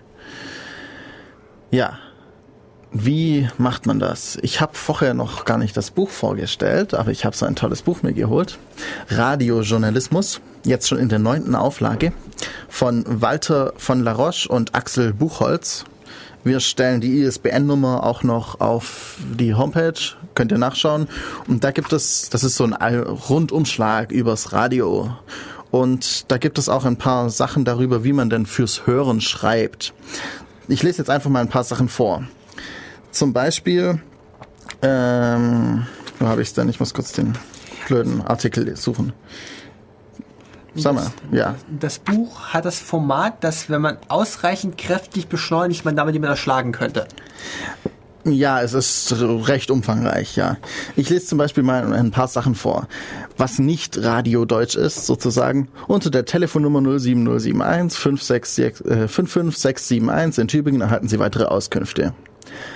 Wieso ist das nicht gut? Fällt dir da was ein? Weil du Leute animierst, was anderes zu machen. Was? Weil sie vielleicht nicht schnell genug zuhören konnten. Sie können auf jeden Fall nicht schnell genug zuhören und sie haben eigentlich gar nicht keine Ahnung, was sie zuhören sollen. Weil sie bekommen zwar gesagt, das ist eine Telefonnummer, aber wofür ist die eigentlich? Das heißt, es wäre besser zu sagen, weitere Auskünfte erhalten Sie in Tübingen unter der Telefonnummer 55671. Ich wiederhole 55671. Die Vorwahl von Tübingen ist 070, äh, 07071. Wiederholung 07071. Das heißt, man sagt zuerst, was man, was jetzt zu erwarten ist, nämlich weitere Auskünfte, wo ich die bekomme unter der Telefonnummer und wiederhole dann die Telefonnummer öfters. Hast du eigentlich den Anspruch, dass deine Zuhörer aktiv geistig vorhanden sind oder sollen sie sich lieber berieseln lassen? Äh, Radio an sich ist meistens eine Berieselungsbeschäftigung. Das heißt, das Radio läuft, während ich was anderes tue. Vielleicht bei unserem Sendungsformat nicht unbedingt so, weil sich Leute eher dann auch mal die Zeit nehmen und sagen, sie hören jetzt zwei Stunden zu. Aber das würde ich jetzt auch nicht unbedingt so erwarten. Deswegen, man muss immer davon ausgehen, dass die Leute irgendwas anderes nebenher tun und irgendwann in die Sendung einsteigen können. Da möchte ich mal verweisen auf eine Gesprächssendung, die vor ungefähr zwei Jahren im Kulturradio des Mitteldeutschen Rundfunks lief und sich dem Thema gewidmet hat, können wir eigentlich heute noch zuhören? Wo es das Statement herausgestellt wurde, die Jugend könne sich keine, keine 20 Minuten mehr vors Radio setzen und ruhig zuhören, weil sie unkonzentriert wären. Ja, ähm, das ist natürlich die Frage, wenn die Sendung interessant ist und das Thema für die Leute, die zuhören, interessant ist, dann hört man natürlich zu, auch wenn es, wenn, wenn man drei Stunden am Stück ein Chaos Radio Express hört. Das ist dir vollkommen egal. Du hörst drei Stunden lang zu. Dann mache ich jetzt aber mit den Werbekampagnen weiter, die ich, die ich in Marketing gehört habe. Wir machen eigentlich mit Rundfunk oder mit Hörfunk genau das, was der Pizzabäcker von nebenan macht. Er steckt seinen Zettel in jeden Briefkasten rein, unabhängig davon, ob der Besitzer des Briefkastens daran ein Interesse hat. Genau. Das, deswegen ist für ein Format wie Chaos Radio Express eben jetzt der Podcast etwas besser, weil er einfach, man kann es sich runterladen, wenn man es anhören will und dann hört man es an, wenn man es anhören will, wenn man Zeit hat, drei Stunden Zeit zu haben. Wenn man keine Zeit hat, dann man hört halt nebenher Radio, weil das Radio immer läuft. Dann eher wirklich muss man halt auch darauf achten, wie man spricht. Vielleicht auch noch mal ein Beispiel. Das sagt jetzt hier ist ein 18 Sekunden Satz. In der wohlhabenden 730 Einwohner zählenden Gemeinde Kö- Gau-Königshofen finden wir die prachtvolle unter dem Würzburger Bisch Fürstbischof Christi, äh, Christoph Franz von Hutten von 1724 bis 1730 nach den Plänen von Balthasar Neumann erbaute Schutzengelkirche. Worum ging es in dem Satz? Es ging darum, die Kirche mit Metainformationen zu bestücken. Du hast, du weißt wenigstens, dass es eine Kirche war, aber du weißt den Rest nicht mehr. Ähm, es gab den Balthasar von Neumann und es ging um die Schutzengel und die 730 Einwohner zählende Stadt. Das heißt ein ziemlich kleines Kaff. Ja, Ähm, das wissen, dass- äh, dass Ganze ich- ist nicht normal. Äh, ich solchen, also ich habe sehr wortreiche Freunde, die zu Sätzen neigen, die sich in der E-Mail über zehn Zeilen erstrecken und dazwischen Ja. noch, ein, noch ein paar Klammern und Nebenanrufe erhalten. Kenn Das ich, mache ich auch. Ich bin diese Form der Kommunikation gewöhnt, dass man jedes Wort im Satz mit unheimlich vielen Informationen bestückt. Das Aber das ist eben ein, Spra äh, ein Schriftdeutsch. Das kann man im Schriftdeutsch machen, weil im Schriftdeutsch kann ich zurückgehen und nachschauen, was das Wort jetzt war. Und du hast gerade eben aufgepasst. Wenn das jetzt jemand anders gemacht hat, der nicht aufgepasst hat, dann hat er keine Ahnung davon gehabt. Und das Wichtige ist ja wohl, dass es da eine Schutzengelkirche gibt. Der Rest war ja nur Zusatzinformation. Wieso bringe ich die dann nicht an den Anfang? Zum Beispiel in der wohlhabenden Gemeinde Gaukönigshofen finden wir eine prachtvolle Schutzengelkirche. Dann, sie wurde nach den Plänen von Balthasar Naumann erbaut. Ähm, wir können es so, also ich kenne es, dass man zu Schulzeiten, zumindest bei mir, den Schülern eingetrichtert hat, sie sollen einen Spannungsbogen aufbauen, dass das Coolste zum Schluss kommt. Ja, Und die Schriftdeutsch, ja. Die Schutzengelkirche gehört als die Hauptinformation an den Anfang, damit man das Thema in eine Kategorie einordnen kann. Ja, das ist alles ein bisschen, also im Schriftdeutsch würde, würde so ein Satz vollkommen funktionieren und du würdest, du könntest dir das an den Anfang setzen und dann zusätzliche Informationen dahinter packen oder es an den Schluss setzen und eine kleine Vorinformation, zum Beispiel das Wort Gaukönigshofen, die Gemeinde, ist dann sozusagen der erste Aufhänger. Ich würde fast behaupten, du könntest den Satz auch so jemand vorlesen mit der Prämisse, dass er weiß, dass er sich auf dass er kon sich konzentrieren muss. Genau. Und du musst Sprechpausen machen, um die Themensprünge, wenn immer eine neue Information dazukommt, unterscheidbar zu machen. Genau. Aber also man kann so einen Satz vorlesen, das stimmt, aber um ihn besser aufzubereiten, wäre es sinnvoller, diesen Satz in viele einzelne kleine Sätze umzuschreiben, dass man immer weiß, um was es geht. Soll das heißen, dass Schriftsteller wahrscheinlich schlechte Radiomoderatoren abgeben? Wenn sie gute Schriftsteller sind, nicht, weil dann können sie ja für jedes Medium schreiben. Wenn sie nur, wirklich nur Texte schrei Buchtexte schreiben können oder sowas, dann jein, ja. Eher vermutlich ja. Man muss, man muss es halt lernen. Als Schriftsteller lernst du alle möglichen Arten von Schriftstücken zu schreiben. Ich würde jetzt Radio mit der Textmenge vergleichen, die man in einem Comic vorfindet. Ja, kann man so sagen. Nur, dass Comics sind immer Dialoge. Oder kleine Zwischeninformationen. Comics sind eigentlich Theaterstücke. Eher. Von der Aufmachung her. Ja. Aber vielleicht auch noch ein kleines Info, äh, eine kleine Info. Ähm, wir hatten jetzt gerade den Satz, in der Gemeinde ähm, Gaukönigshofen finden wir die prachtvolle Schutzengelkirche. Sie wurde nach den Plänen von Balthasar Neumann erbaut. Wieso sagen wir nicht einfach, die Schutzengelkirche wurde von Balthasar Neumann erbaut? Der Zuhörer, der vielleicht nicht ganz zugehört hat, hat jetzt zweimal das Wort Schutzengelkirche und weiß eine direkte Verknüpfung. Ein Sie ist nicht so direkt wie nochmal das Wort zu benutzen. Vor allem, wenn wir dann anfangen mit diese, jene und vorherige und letzte von vor dreimal, dann blickt niemand mehr durch. Ähm, ich kann das an einem Beispiel festmachen. In einem Multi-User-Chat, wo wirklich viele Leute online sind, kann es passieren, dass wenn du sagst, ja, also ich finde das nicht ganz so toll und es hat mittendrin jemand einen weiteren, einen weiteren Beitrag dazu gebracht, dass plötzlich nicht mehr klar ist, auf wen du dich eigentlich beziehst. Genau, I don't like that. Ja, was jetzt? Da waren schon drei Sachen wieder. Welches von den drei Sachen meinst du? Das von vor fünfmal. Ah, okay. Und genauso schlimm ist, ich finde, dass deine Lösung mit der neuen Idee nicht ganz zum Thema beiträgt. Ja, ähm, welche Lösung und welche der vier neuen Ideen und es gibt Verwirrungspotenzial, wenn man nicht deutlich sagt, worum es geht. In unserem Beispiel nennen die Schutzengelkirche jedes Mal. Sag Genau. nicht sie, sondern sag die Schutzengelkirche. Genau. Und auch benutzt nicht unbedingt ähm, Variationen des Begriffs. Sagt, also Schutzengelkirche und dann auf Kirche zu abzukürzen geht vielleicht. Aber zum Beispiel ein, ähm, wo habe ich das? Genau. statt dem Bundesrat plötzlich Länderkammer zu sagen oder Vertretung der Länder, ist auch nicht so toll. Es ist zwar beides mal das gleiche, aber ich sage lieber, ähm, ja, ich benutze eben solche anderen Worte und eben nicht wieder das gleiche Wort. Also vergesst alles, was ihr zu Schulzeiten gelernt habt. Nein, wenn ihr einen Brief schreiben wollt, das ist ja wieder richtig. Ihr müsst, ihr müsst nur andere Prinzipien lernen. Redet, äh, schreibt so, als würdet ihr sprechen wollen. Lest es euch vor, lest es jemand anderem vor, wenn ihr euch unsicher seid.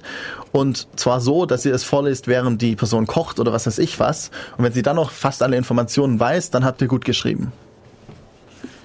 Und ja, jetzt haben, waren wir dabei, wie der Text aufgebaut sein sollte. Aber jetzt geht es auch darum, wie spreche ich denn überhaupt? Nämlich, ich spreche zum Hörer. Das heißt, wir sprechen jetzt zu uns, aber gleichzeitig müssen wir immer noch berücksichtigen, dass wir einen Hörer haben und wir müssen es dem Hörer verständlich machen. Ich würde dir wahrscheinlich nicht erklären wollen, wer denn Eratosthenes gewesen ist. Ja, das, äh, Diese Informationen gebe ich dir, weil ich weiß, dass jemand Fremdes mithören könnte. genau. Du ähm, tust so, als würde noch eine Person dastehen, die irgendwie nichts sagen will, aber halt einfach interessiert zuhört. Und wenn man alleine ist, dann spricht man immer direkt zum Hörer. Also es ist sinnvoll, wirklich zu sagen, ja, tun Sie das oder vielleicht finden Sie ja auch das oder sowas. Also wirklich den Hörer ansprechen. Dadurch wird er auch gebunden, bekommt Aufmerksamkeit, das Radio bekommt zwischendurch mal wieder Aufmerksamkeit, er hört, bekommt vielleicht mehr Informationen mit, solche Dinge. Also alles ganz toll. Ja. Ja, ja, genau. Wir ähm, machen jetzt nochmal Musik und dann kommen wir dazu, was man denn so ein bisschen mit der Sprache machen kann und auch rhetorisch mit den ganzen Themen, äh, nicht mit den Themen, mit ja, Formulierungen und Arten, wie man spricht. Und es kommt jetzt noch von Triad Alone.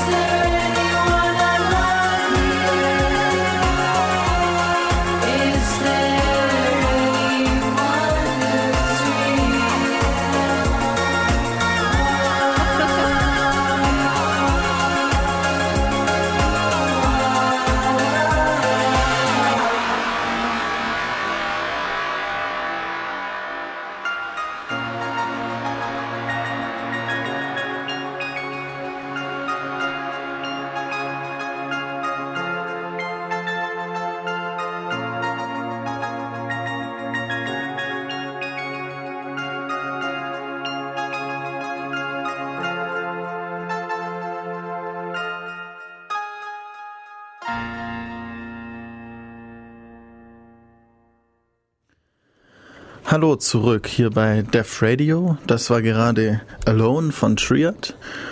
Und wir sind hier immer noch beim Thema Meta-Radio. Wir haben jetzt schon ein bisschen darüber gesprochen, wie man denn so fürs Reden, äh, fürs Hören schreibt, dass man beachten muss, dass man eben eigentlich mit einer Person spricht und deswegen keine zu komplizierten Sätze benutzen darf.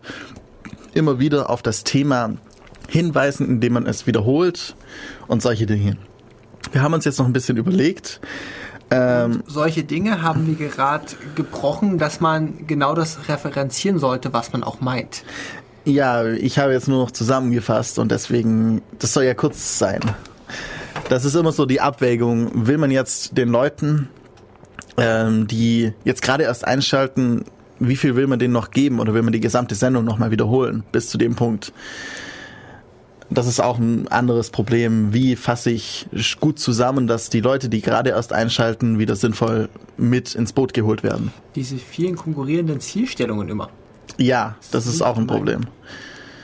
Also, wir haben uns jetzt überlegt, wir spielen mal ein bisschen ein kleines Interview durch ähm, und mh, ja, Wir Markus zeigen, dass man im Interview manipulieren kann.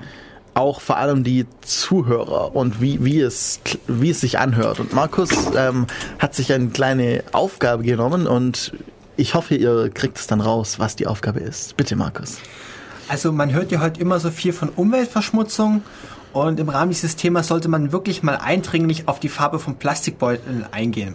Und deshalb hat deshalb ist heute ein Gast geladen, unser Experte. Wir begrüßen Oh. Man möge ihn preisen, unseren hochgelobten Hannes. Ja, hallo, hallo. Ja, ich, äh, ich muss schon sagen, ich kenne mich etwas mit Plastiktüteln oder Einkaufsbeuteln im Allgemeinen aus. Vor allem die Farbe, die ist ja schon entscheidend. Nun sagen Sie, äh, Herr Hannes, was sollte man denn über Plastikbeutel alles so wissen? Nun ja, also gerade wenn es die, um die Farbe geht, ist ja schon ein gewisses Bild in der Gesellschaft geschaffen. Gerade schwarze, manchmal auch als braun getarnte Plastiktüten gelten eher als, nun ja, verrucht, während sie als Papiertüten natürlich ganz normal sind. Normale Plastiktüten sind eher weiß oder eben noch mit einem Logo versehen. Helle Farben eben nicht schwarz oder braun. Diese werden normalerweise eher von verruchten Geschäften ausgegeben, um Dinge zu tarnen. Denken Marktforscher, dass die Gesellschaft wirklich so viel Wert darauf legen sollte? Auf jeden Fall, auf jeden Fall. Also ähm, Marktforscher, naja, sie, sie denken ja nicht, dass man viel Wert darauf legen sollte äh, als Marktforscher, sondern sie sehen, dass die Menschheit viel Wert darauf legt. Es ist besonders wichtig, dass ein Laden, ich nenne es jetzt mal beim Wort, ein ein Laden für Sexspielzeug eben braune oder manchmal auch schwarz getarnte Plastiktüten ausgibt. Ich entschuldige mich, schwarze oder manchmal auch braun getarnte Plastiktüten. Sollte man das als einen Hinweis nehmen, es anders zu machen? Nein, auf keinen Fall. Also man sollte immer das tun, was die Menschheit an sich für richtig hält. Und nun ja, dazu sind am besten Forscher da, Marktforscher, die eben überprüfen, was sich eingebürgert hat. Man, sonst verstört man noch die Menschen. Das wäre ganz ungeschickt. Worauf man unbedingt noch eingehen sollte in diesem Interview ist nicht nur die Farbe der Tüten, sondern auch das Material an sich und was man damit verkörpern könnte. Wir hätten die verschiedenen Plastiksorten. Ja, auf jeden Fall. Also ein Plastikbeutel aus Polyethylen ist natürlich etwas ganz anderes als ein Plastikbeutel aus Polystyrol. Das muss man schon einsehen. Vor allem auch die Unterscheidung ist besonders wichtig zwischen Polyethylen, dem Low Density und dem High Density. Das Low Density ist für Plastiktüten, die man schnell aufreißen möchte. Dinge, die man schnell aus der Verpackung entfernen möchte. High Density hingegen ist für Dinge, die, nun ja, sie sollen haltbar gemacht werden innerhalb dieser Plastiktüte. Das ist besonders wichtig. Wie man deutlich sehen kann, haben unsere Industriemechaniker vielfältige Fertigungsmechanismen geschaffen. Sagen Sie, wie sieht es aus mit der Umweltverschmutzung, die man dabei erzeugen kann, wenn man besondere Fertigungsverfahren einsetzt? Nun ja, also alle Fertigungsverfahren sind an sich natürlich gleich problematisch, außer natürlich die Farbwahl. Damit kommen wir wieder zurück. Erstaunlicherweise sind schwarze oder auch braun getarnte Plastiktüten die besten, wenn es um den Umweltschutz geht. Natürlich nicht ganz so gut wie Papiertüten.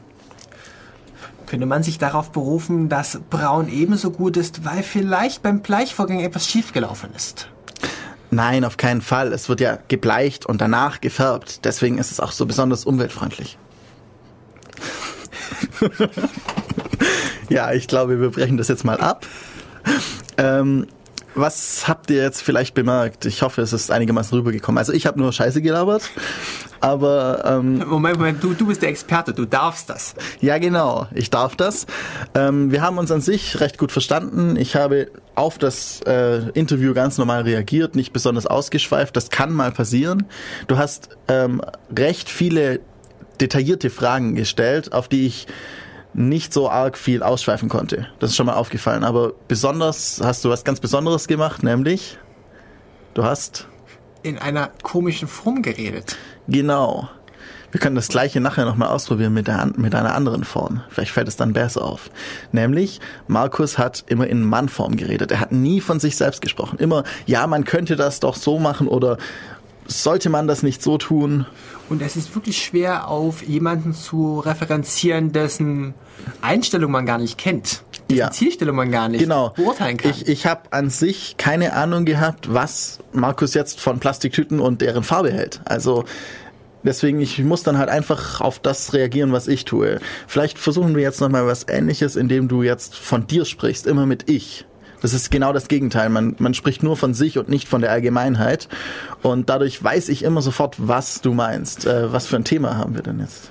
Ich finde Papiertüten ziemlich langweilig. Sollten wir nicht lieber über die Formgebung von Lampenschirmen reden? Lampenschirme auf jeden Fall, ja. Also, guten Tag, mein Name ist Professor, Dok Professor Dr. Dr. Dr. Med ähm, Dingsbums, also M. Dingsbums. Und ich äh, bin seit einiger Weile in der Erforschung von Lampenschirmen tätig. Ja, also wie ich bereits gelesen habe, waren Sie schon mit vielen Patienten in Kontakt und nun finde ich persönlich doch ganz schön verstörend, was man in einigen Praxiseinrichtungen findet. Ich meine, diese langen, langen Dinger, die irgendwie schlecht verkleidet sind, grell ins Auge stechen und also ich finde das ja total schrecklich. Ja, ich, ich sehe Ihr Problem. Es äh, gibt insbesondere natürlich Probleme bei Lampenschirmen, wenn Sie etwas, nun ja, den, den Eindruck, den Sie machen, der ist besonders wichtig. Ein kalter Eindruck ist einfach nicht schön in einer Arbeitsumgebung. Ja, aber ich kann es überhaupt nicht nachvollziehen, weil neben diesen kalten Eindrücken habe ich immer noch diese vielen vor mir, ja, diese langen, diese runden, diese Bälle, die an irgendwas erinnern. Was soll der Kram eigentlich? Das ist eine gute Frage. Ähm, wir haben hier, ja, Konflikte zwischen den einzelnen äh, Interessengruppen. Ja, da gibt es wirklich gerade sehr viele Forschungen auch zu dem Thema. Es ist noch nicht ganz klar, wie man das bekämpfen soll. Aber es muss doch klar sein, dass meine Meinung natürlich auch einem gewissen Konsens entspricht und diesem Konsens nachgegangen werden sollte.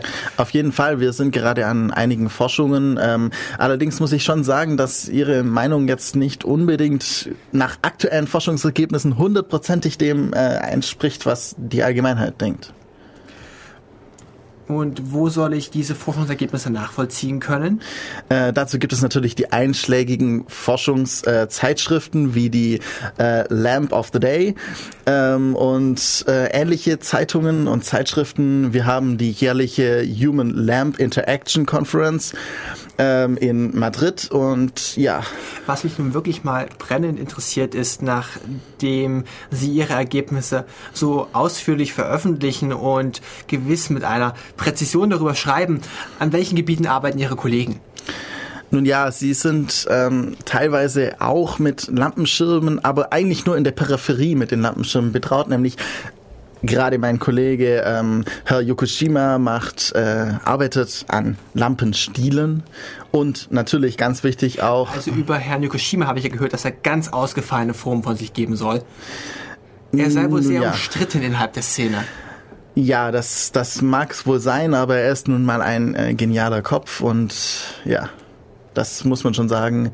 Er hat ähm, auch viel mit mir zusammengearbeitet, gerade die komplexe, das komplexe Zusammenspiel zwischen Lampenschirm, Lampenstiel und natürlich dann auch noch der Lampe, also der Birne an sich.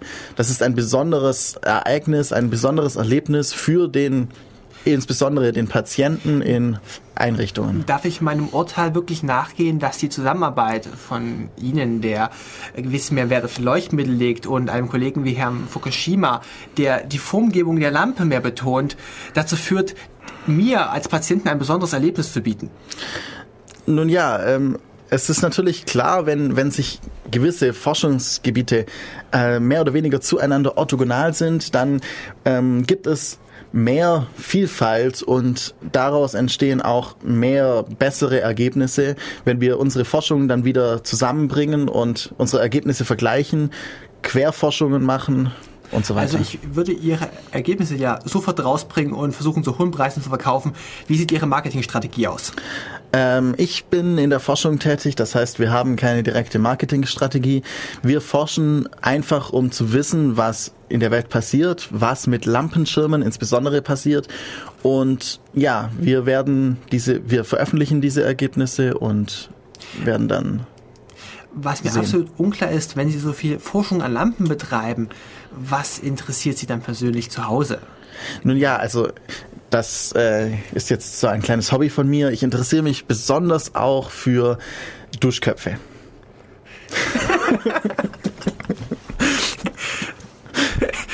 das war jetzt äh, natürlich etwas anders. Also wir haben gesehen, ähm, es war viel persönlicher. Ich habe mal zwischendurch versucht, dir auch ein bisschen Kontra zu geben, aber das hast du eigentlich gar nicht wirklich angenommen.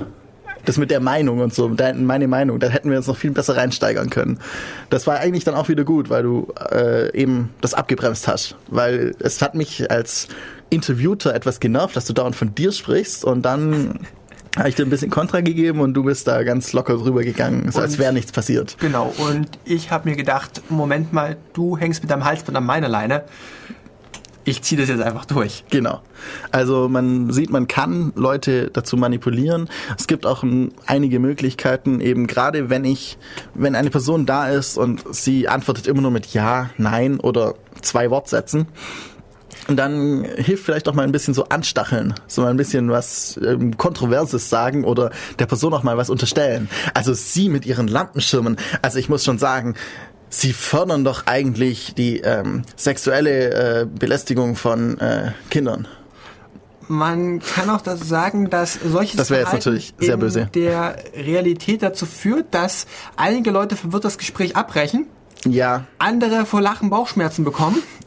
das kommt drauf an. Also man muss sich natürlich, dazu können wir vielleicht auch noch etwas sagen, beim Interview immer vorher noch mit der Person treffen, bevor man das Interview wirklich durchführt, um ein grob einschätzen zu können, wie erfahren ist die Person mit Medien an sich und wie äh, gut kann sie ihre Dinge erklären, wie ähm, ja, wie nervös ist sie auch, wenn sie Leuten das erklären muss. Wir kommen hier schon wieder auf das Thema des Social Engineerings zurück.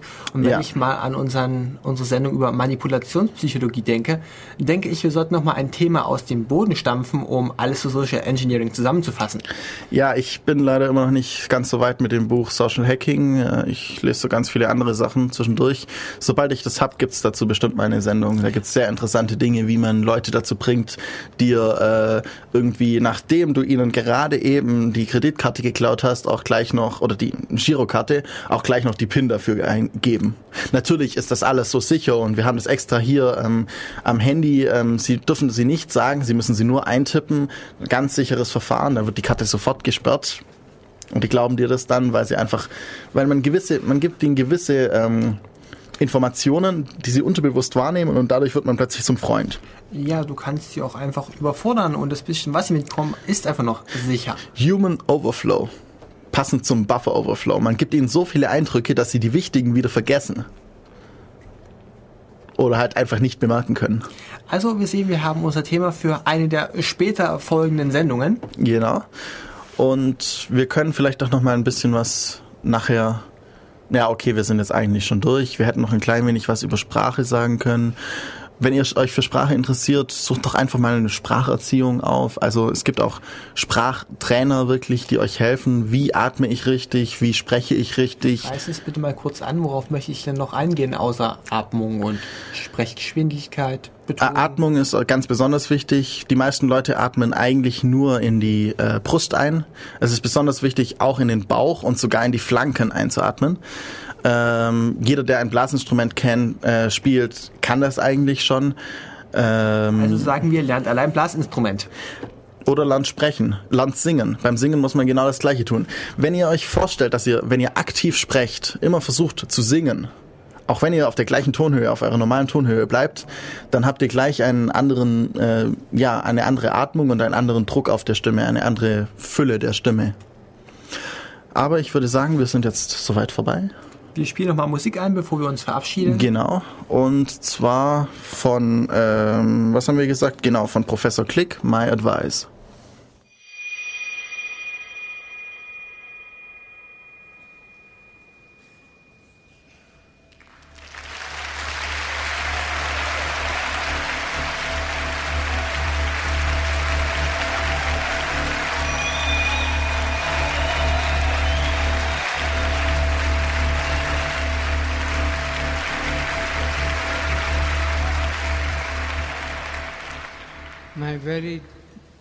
Friends,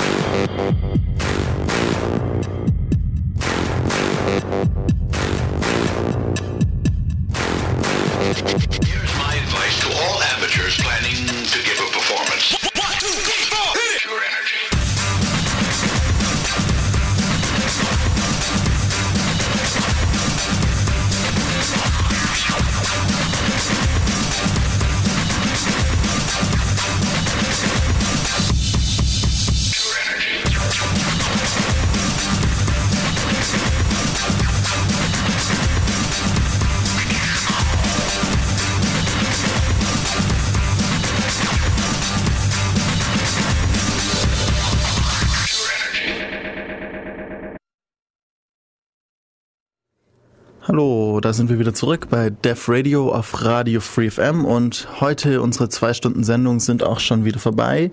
Wir verabschieden uns und ja, also ich war der Hannes Und der Markus. und es würde uns natürlich freuen, wenn ihr jetzt Lust auf Radio bekommen habt oder schon immer mal ins Radio wolltet, kommt doch einfach mal montags vorbei zum Montagstreff an der Uni Ulm beim Chaos Computer Club Ulm und dann könnt ihr mit uns ein bisschen reden und wir nehmen euch vielleicht mal mit ins Radio. Ihr könnt euch mal das anschauen und wenn ihr dann mehr Bock drauf habt, könnt ihr bei uns mitmachen oder eine eigene Sendung kreieren. Ja, Also eu eure Seite zum Nachlesen heißt ulm.ccc.de. oder auf DEV Radio, devradio.de und dann ins Gästebuch eintragen. Das geht natürlich auch. Dann nehmen wir mit euch Kontakt auf. Wir freuen uns, dass ihr heute zugehört habt und bis in zwei Wochen. Thema ist noch nicht so ganz bekannt, aber das wird sich noch regeln. Bis dann und wir spielen jetzt noch mal ein bisschen Musik, nämlich Pornophonique, Space Invaders im Procacci Remix.